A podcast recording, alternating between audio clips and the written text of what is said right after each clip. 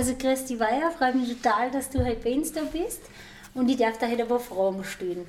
Ja, total gerne. Hallo. Freut mich, dass ich hier sein darf. Das ist total klasse. Fein. Unsere erste Frage ist allweil, was isst denn du lieber, Sushi oder Fleischkäse? Äh, das kommt tatsächlich auf die Uhrzeit drauf an. Okay. Und deshalb kann ich nur sagen 50-50.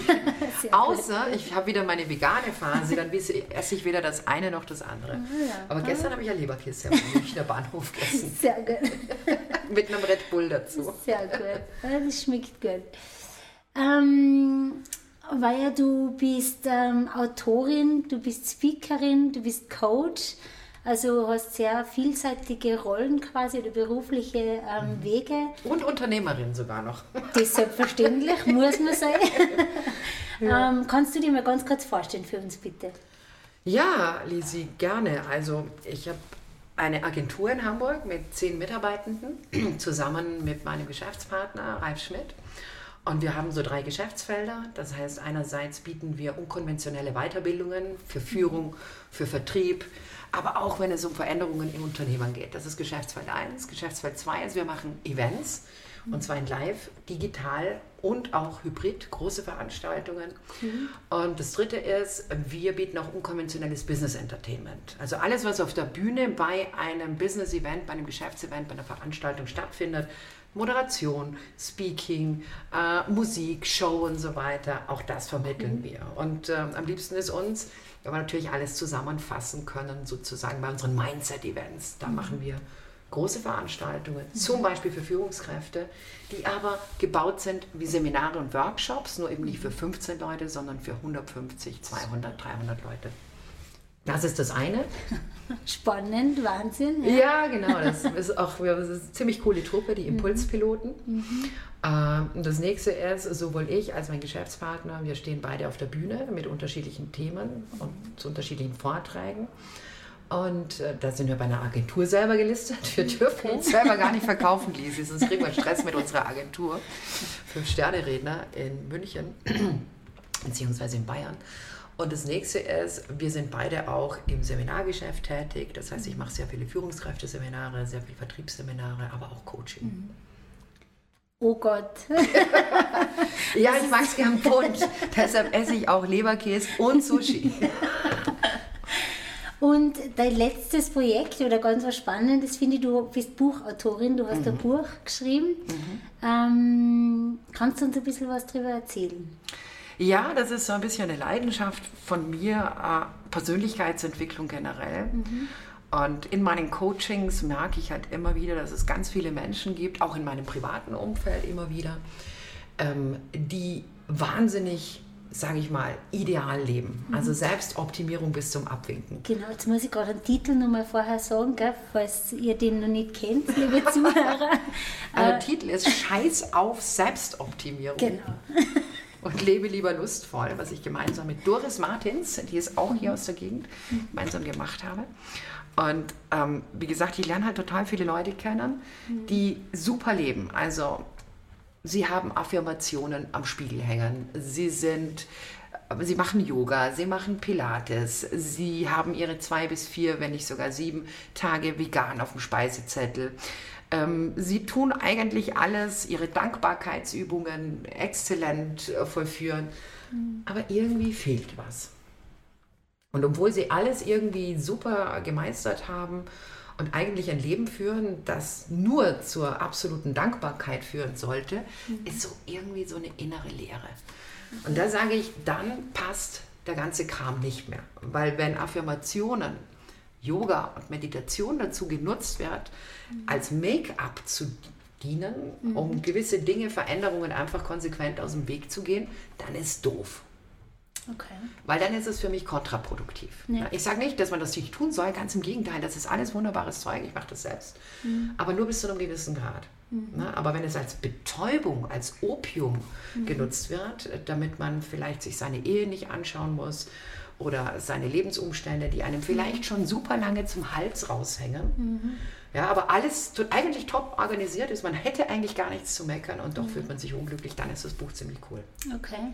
Ich habe mal jetzt selber gelesen, habe ich es noch nicht, aber Rezension habe ich gelesen und es geht um so wirklich unkonventionelle Lebensstile oder einfach ganz individuelle Lebensweisen, mhm. glaube ich. Gell? Also, dass man das einfach, ja, man leben eigentlich wie so ein Tag oder ja. sollte das. Ähm, Gerade bei uns ist das schon sehr konventionell oder klassisch, sage ich mal, gell, in dem kleinen Kitzbühel. Zumindest offiziell, was hinter den, hinter den Haustüren wirklich passiert, das wissen ja die wenigsten. Ja, ne? aber ich glaube jetzt gerade gestern wieder Tiefschneetag und dann nimmt man sich als Mama seine zwei Stunden aus und geht Tiefschnee von, wenn man es gern tut. Ich glaube, so könnte man es einfach auch beschreiben, oder? Dass man ja nicht auf Selbstoptimierung geht quasi, sondern auf das schaut, was einem selber taugt, oder? Und sich das manchmal außernimmt. Naja, wenn es nur um Tiefschneefahren geht, ist das natürlich eine leichte Sache. Aber wenn es darum geht, festzustellen, dass man mit seinem Partner oder mit seiner Partnerin eigentlich schon lange nicht mehr schnackselt oder das nur nach Checkliste macht, alle sechs Monate mal, mhm. damit man nicht mehr dran denken muss und damit man es wieder mal, wie gesagt, einfach gemacht hat. Ja. Mhm und äh, merkt, die Gelenke fangen an ein bisschen zum Schmerzen und die Augenränder werden ein bisschen länger und ähm, weil Sex hält jung. Mhm. Aber man zum Beispiel in einer Ehe lebt, die außer diesem Punkt alles bietet, ne? Sicherheit, Stabilität, man hat sich gemeinsam viel angeräumt, materielle Dinge, Güter und will das nicht alles über Bord werfen, dann ist diese eine, dieses eine Thema, was aber super schmerzt. Mhm. Und zwar für beide. Ne? Und mhm. solange man nicht die innere Erlaubnis hat oder sie sich gibt oder geben lässt, äh, über Coaching oder was auch immer, und sich diesen Part mal anguckt mhm. und dann sagt, okay, wie könnten wir einen Weg finden, dass wir das alles behalten, aber dennoch Möglichkeiten haben, um uns ein bisschen auszuleben. Mhm. Weil es würde ja bedeuten, entweder geht man fremd und es, man darf nichts sagen, mhm. ja, was meistens zu viel, noch viel mehr Stress führt, eine Affäre. Das zweite ist, man entsagt einfach und sagt, okay, das machen wir jetzt bis 80 so, bis man irgendwann sagen kann, wenn es hinten wehtut, sollte man vorne A aufhören. Ne? Und das dritte ist halt, ähm, ja, man entsagt komplett und mhm. lebt jetzt einfach asketisch. Das ist mhm. jetzt nur Sex in einer Beziehung. Er ist jetzt nur ein kleines Thema oder doch, ja, so ein größeres Thema im Buch. Aber so gibt es ganz viele Themen. Mhm. Ne? Ob das Macht ist oder für Frauen Thema Geld mhm. oder ne, Empowerment, ähm, sein Leben zu gestalten. Für mhm. vieles brauchst du eine innere Erlaubnis. Und ich bin ein Fan davon, Dinge zuerst mal genauer anzugucken und zu gucken, wie kann man etwas verändern, ohne alles über Bord zu schmeißen. Mhm. Ich glaube, die meisten von uns kennen irgendjemanden, der oder die mal auf einem Seminar waren und dann nach Hause gekommen sind und alles umgebaut haben. Ne? So, man kommt von irgendeinem Persönlichkeitsentwicklungsseminar und lässt sich gleich scheiden, schmeißt alles hin, schmeißt den Job hin. Ja, das kann auch mitunter auch gut sein, ja. Aber ich glaube, und deshalb ist das Buch in drei Teile ähm, mhm. aufgeteilt. Einerseits, wie kann ich meine bestehende Welt ohne große Veränderungen vielleicht wieder schöner machen, weil ich mhm. wieder einen Sinn habe darin. Mhm. Oder wie kann ich mir neue Welten erobern? Und das dritte ist, wie kann ich vielleicht Welten, auf denen schon längst der Ab, wie sagt man, der, der, der, das Ablaufdatum steht, mhm. sie wieder ziehen lassen. Ja, das ist so dieses Vielweltenmodell. Man lebt in der Welt als Mutter, man lebt in der Welt vielleicht im Elternverband, man lebt in der Welt als Unternehmerin, man lebt in der Welt als, ja, wo auch immer man seine unterschiedlichen Rollen hat. Mhm. Sehr spannend. Wow.